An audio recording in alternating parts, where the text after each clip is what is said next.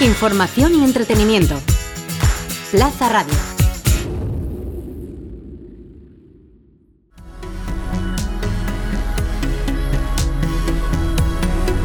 A pie de podio, el podcast del Proyecto FER. Hola, ¿qué tal? Muy buenas. Bienvenidos a un nuevo episodio de A Pie de Podio, el podcast del Proyecto FER, el espacio de los deportistas valencianos y de toda su actualidad. Vuelve el Mundial de Balonmano Femenino y vuelve a nuestras tierras. Las guerreras quieren colgarse de nuevo una medalla mundialista y lo harán en una cita en la que tres de las cuatro sedes son valencianas quieren el Mundial en su casa, en nuestra casa. Vamos a hablar con una de las nuestras en la selección de José Ignacio Prades. Nos espera Lara González, una jugadora para el que este campeonato es más especial si cabe. Hablaremos de las últimas decepciones, del nuevo seleccionador, de la sede de Torrevieja, cerquita de su casa, de cómo levantarse en esta selección y de los recuerdos mundiales de España. El último un tanto agridulce, pero con su punto de dulzura también. Pero antes que nada estaremos con Raúl Martínez, que volvió a la competición hace dos semanas en pleno proceso de recuperación de su rodilla. No competía desde Tokio y ha vuelto para colgarse un oro y una plata. Nos contará sus sensaciones y como siempre vamos a saludar a una promesa en este episodio. Hoy Aitana Crespo con el Campeonato de España de Natación sincronizada entre ceja y ceja en este próximo fin de semana. Tenemos mucho de qué hablar. Vamos allá. Nuevo capítulo de A Pie de Podio. Arrancamos. Noticias a pie de podio.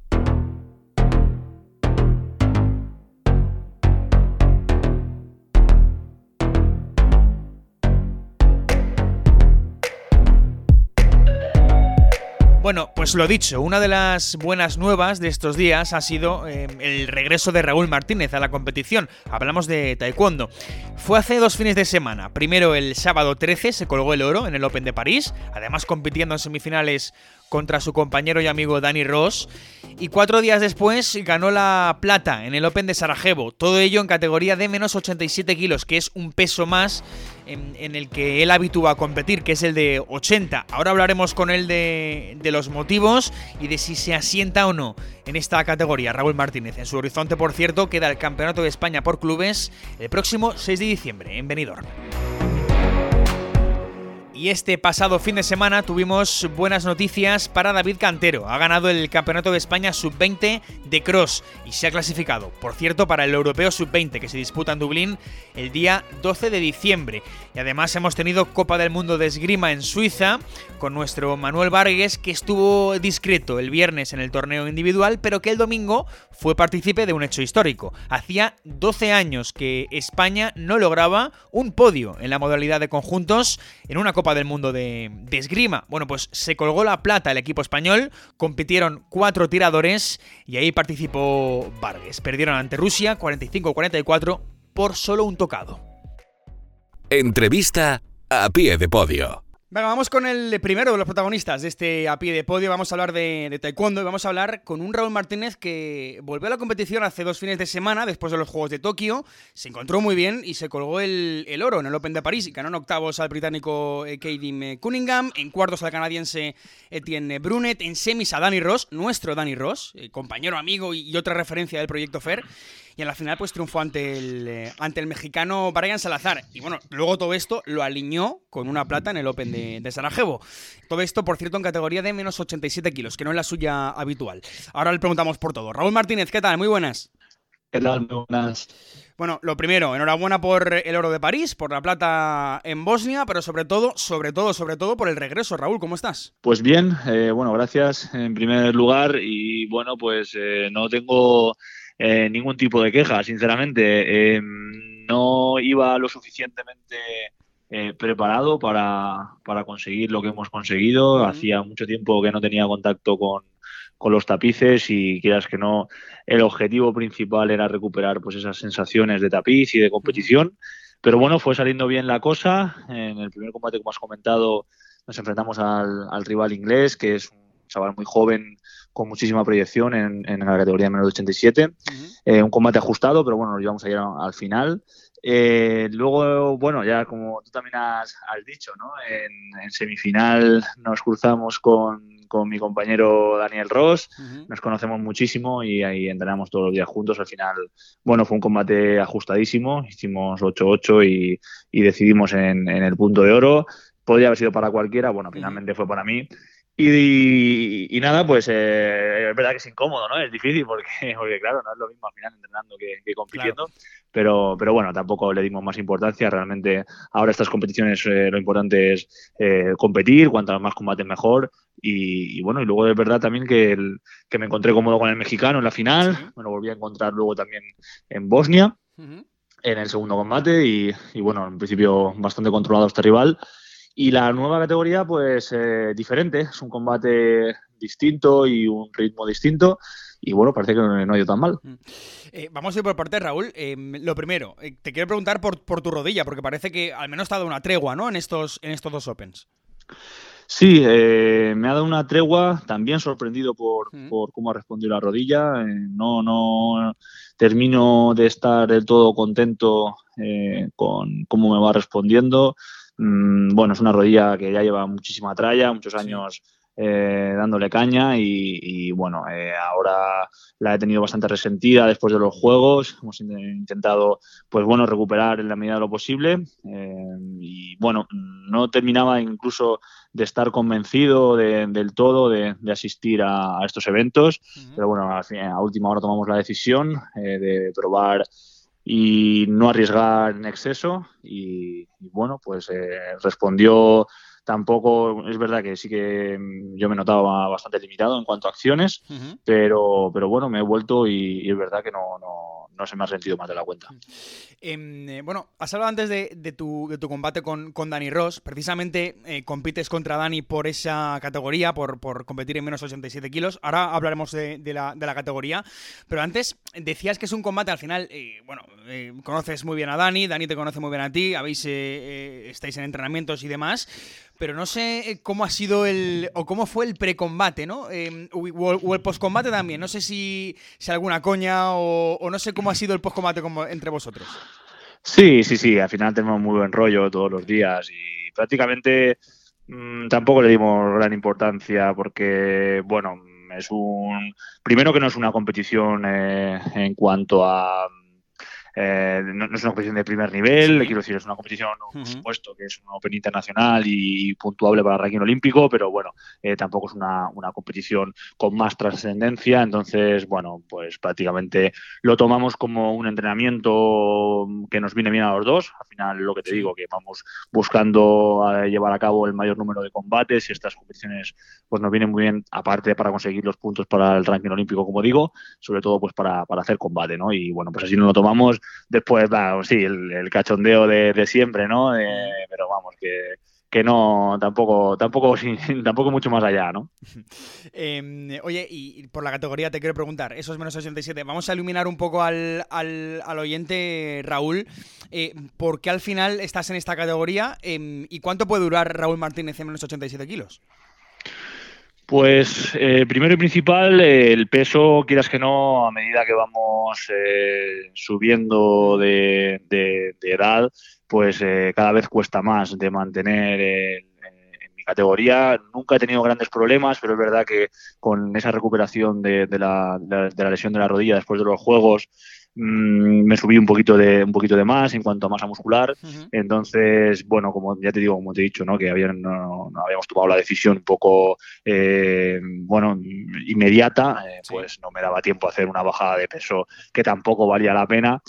Y bueno, pues he ido, eh, no me he encontrado mal y a lo mejor estamos planteando pues continuar en esta categoría. O sea, sí que es verdad que, que ahí sería un poco incómodo, ¿no? De cara a, Dani, pero bueno, ya lo hemos hablado también con, con, él y realmente, pues bueno, tenemos que estar acostumbrados a que, porque esto pasa muy, es, es algo muy normal en nuestro deporte. Al final son ocho categorías y somos muchos amigos y, muchos compañeros, ¿no? no es la primera vez que se da el caso y bueno, al final somos profesionales de lo nuestro y, y tenemos que saber diferenciar, ¿no? La relación personal no tiene nada que ver con lo profesional. Y además un Dani Ross que también le ha pasado canutas con las lesiones, ¿eh? ahí, ahí está. Completamente, completamente. Oye, por cierto, Raúl, a ti te queda ahora Campeonato de España por clubes el 6 de diciembre en Benidorm, pero creo que en 2022 em, hay una cosa que es algo diferente, ¿no? Porque el Mundial en China se trasladó por el COVID a 2022 y está en el Europeo y el Mundial ahí juntitos, ¿no? Sí, sí, sí, exacto. Es la primera vez, yo diría que prácticamente en la historia del taekwondo mm, nunca se celebra mundial y europeo el mismo año, siempre hacen años alternos. Y bueno, además muy juntos en el calendario, en abril el mundial en China y, el, y en mayo en, europeo en, Manchester. Son, bueno, prácticamente las dos competiciones, eh, sin contar los Grand Prix eh, más importantes del año y muy importantes a nivel del ciclo olímpico y se juntan ahí prácticamente en dos meses. Entonces, bueno, a mí me gusta siempre cambiar eh, pensamiento rápido ¿no? y buscar los aspectos, por pues, el aspecto positivo que también lo tiene, porque bueno, si consigues llegar a un buen estado de forma en, esa fecha, pues puedes eh, aprovechar ese tirón y a ver si nos salen bien las dos competiciones. Bueno, pues ahí está Raúl Martínez. Eh, nada, que nos alegramos mucho, evidentemente, de los éxitos, de ese oro, de esa plata, pero sobre todo nos alegramos de que de volverte a verte, de volver a verte en los tapices después de, de Tokio. Raúl, muchas gracias. Muchísimas gracias a vosotros. Un abrazo.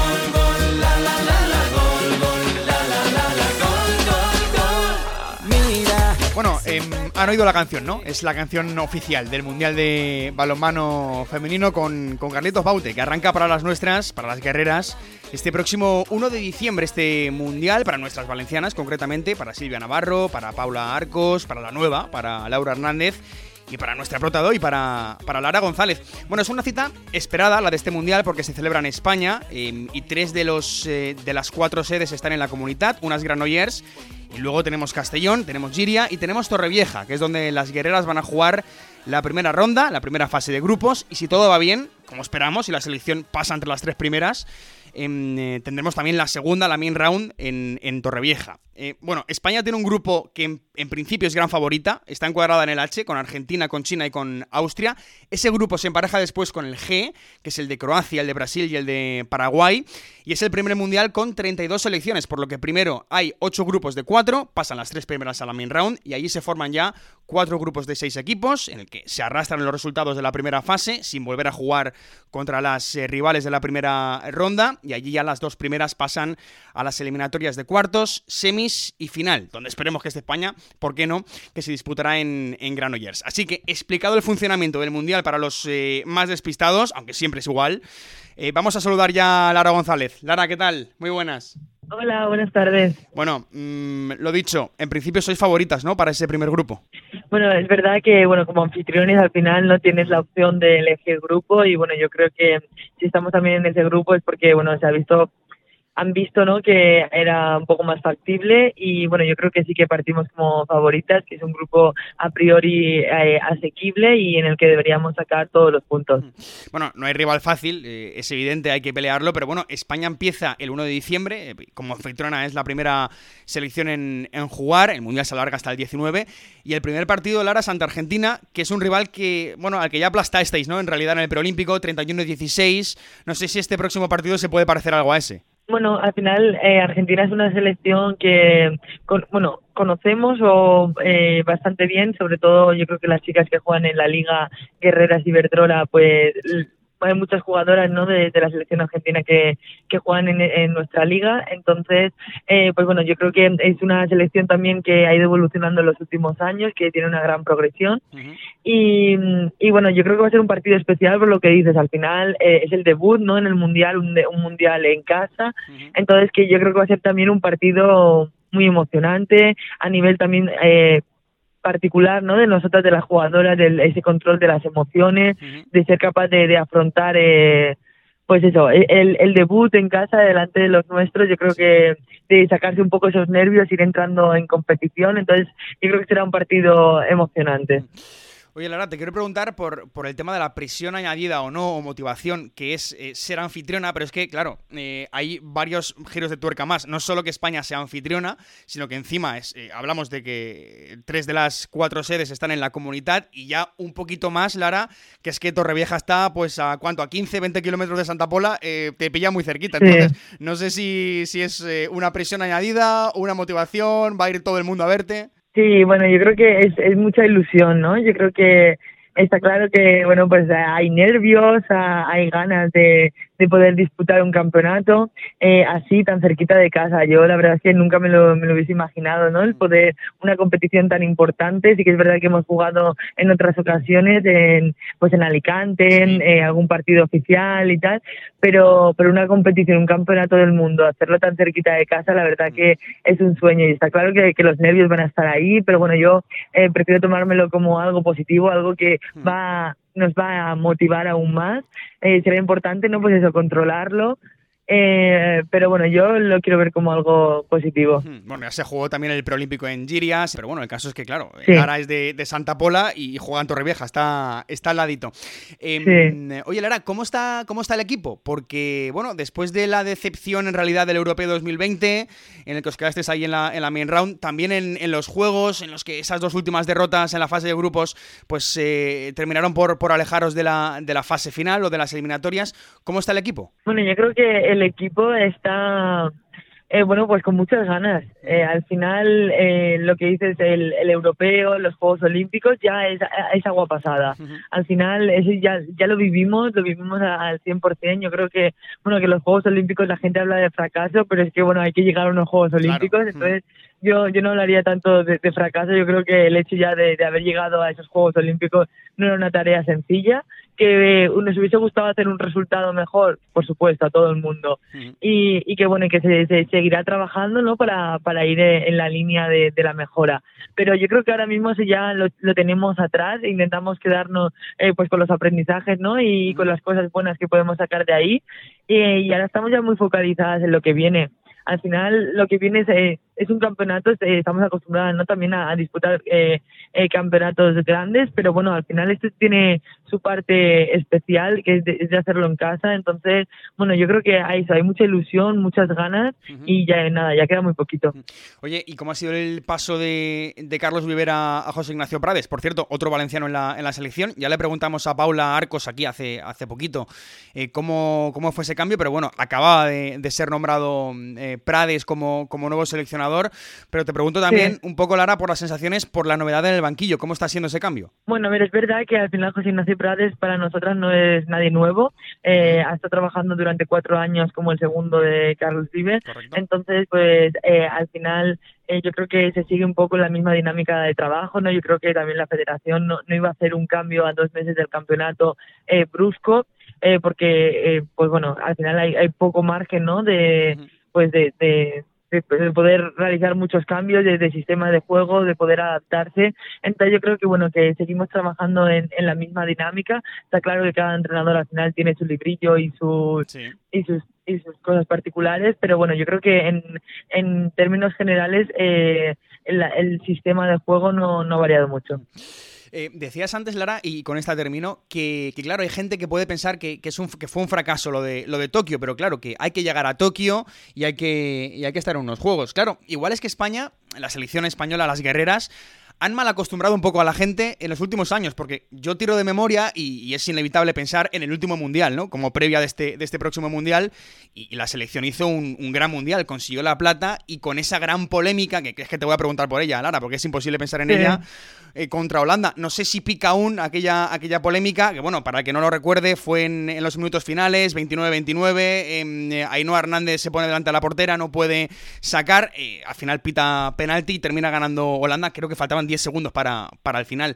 No sé si pica aún esa polémica. Bueno, a ver, em, está claro, ¿no? Que, pues bueno, pues que fue una, una final que de infarto, además nunca mejor dicho, porque, pero bueno, yo creo que al final eso quedó como algo anecdótico.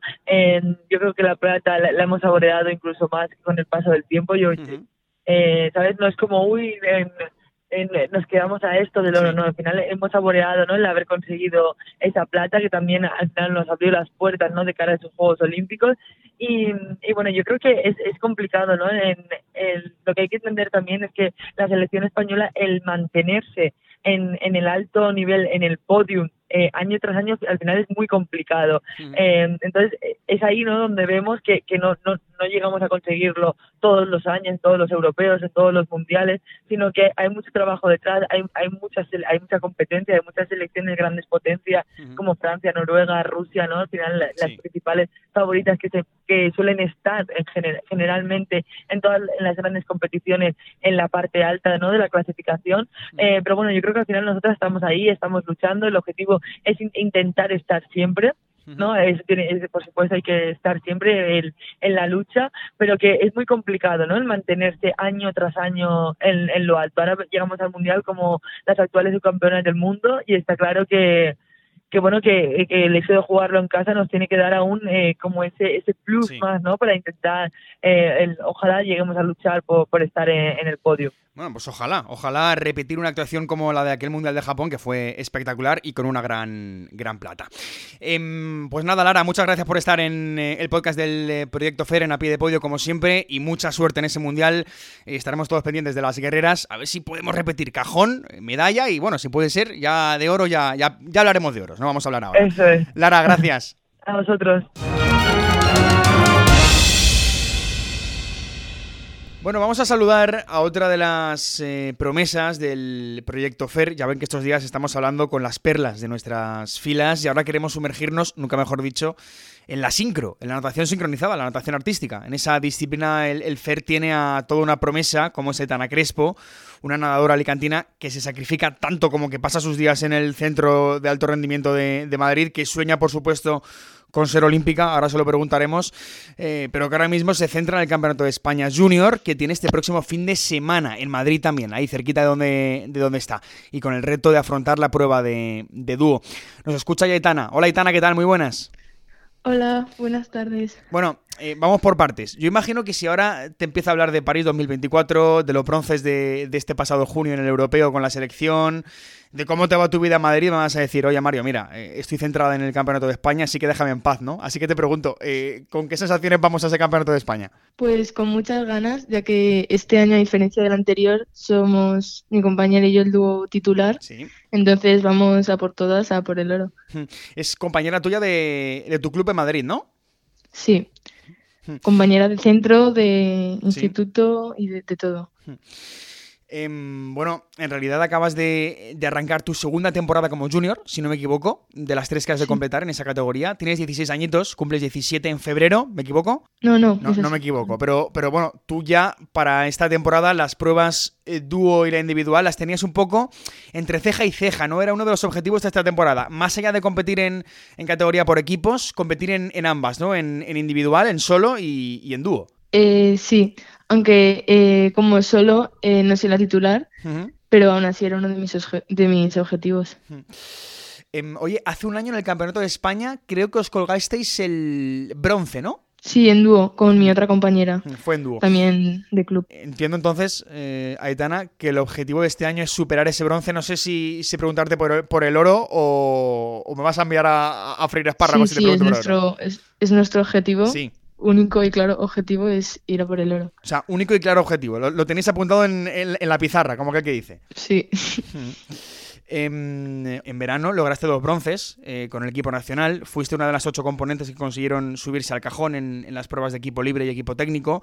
También, por cierto, en 2020 te despediste de la categoría infantil siendo la mejor en el Campeonato de España de invierno. En fin, yo no sé si para ti todo este medallero, antes de, entrar en, tu categoría y antes de llegar a, la categoría absoluta, ¿te hace tener los pies en el suelo o te hace motivarte más de cara al futuro? Pues me motiva de cara al futuro, aunque, o sea, para mí es una motivación todas las medallas que he conseguido, pero sé que mm. la categoría absoluta eh, es distinta a la infantil y a la junior. Mm. Entonces tampoco tengo muy claros los objetivos en absoluto, ya que nunca, nunca he competido. Y es que es muy distinto a las, otras, a las otras categorías en las que he estado. Mm, claro, te queda lejos todavía. Bueno, eh, hay que recordar, insisto, al, oyente que tienes 17 años, bueno, 16 cerca ya a punto de, cumplir 17. Oye, Tana, eh, con esta termino. Si te hablo de los Juegos de París, lo prometido es deuda, eh, te he dicho en el inicio que te iba a preguntar por, por París 2024. Si te hablo de, París, eh, ¿qué me dices? Pues me encantaría ir y yo estoy entrenando y luchando para ello. O sea, es, tu sueño llegar a París. Sí. Bueno, pues ahí está, Aitana Crespo, que ahora mismo pues está en Madrid, en ese CAR, porque la natación sincronizada, por cierto, es muy dura, ¿no, Aitana? Confírmamelo, porque es uno de los deportes más duros, que más disciplina necesitan. Aunque no lo parezca, es muy duro, muy duro. Bueno, no lo parece, no, lo parece. Lo parece, además, es eh, a base de repetir y repetir ejercicios, de jornadas interminables. ¿Cómo es tu día a día? Pues eh, me levanto todos los días a las 6 de la mañana para estar en la piscina a las seis y media y empezamos a entrenar a las 7 menos 10, 7 menos cuarto. Entonces, normalmente hacemos primero una preparación en seco y después ya vamos al agua, que hacemos un poco de natación para calentar dentro del agua y luego ya empezamos con sincro a preparar todas las rutinas y después a las diez y media vamos al colegio hasta las tres y media o hasta las cuatro y veinte, depende del día, y luego entrenamos hasta las siete, siete y media otra vez en el agua. ¿Y, tú cuando llegas a casa cómo estás? ¿Estás cansada? Me imagino, eh, tienes que estar muerta. Sí, sí, muy cansada, pero tenemos que estudiar porque también tenemos que sacar Claro, claro, eh, las notas y los exámenes. Vamos, sí, que no llegas a casa y te pones a descansar, no, llegas a casa y te pones a estudiar. Sí, sí. vaya, vaya vida, eh, la de la natación sincronizada. Bueno, Itana, pues eh, muchas gracias y sobre todo suerte en ese campeonato de España, ¿vale? Muchas gracias a ti. Agenda de eventos con el Proyecto FAIR.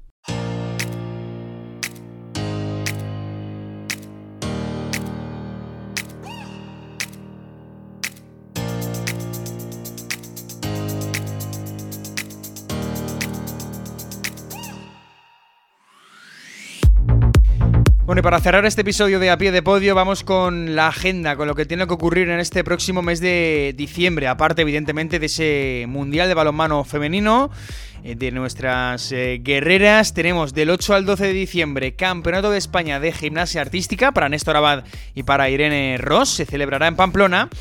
Y poco después, del 13 al 18, tenemos ese Campeonato del Mundo de Natación en piscina corta en Abu Dhabi. Ahí estará nuestra Lido Muñoz. Pues esto ha sido todo en este episodio, en este podcast de A Pie de Podio, pendientes sobre todo de nuestras guerreras en ese Mundial de la Comunidad. Para seguirlo, recuerden que tienen toda la información en la página web del Proyecto FER, proyectofer.es. Nosotros nos vamos, volvemos dentro de dos semanas. Mientras tanto, sean felices. Hasta la próxima. Adiós. Información y entretenimiento. Plaza Radio.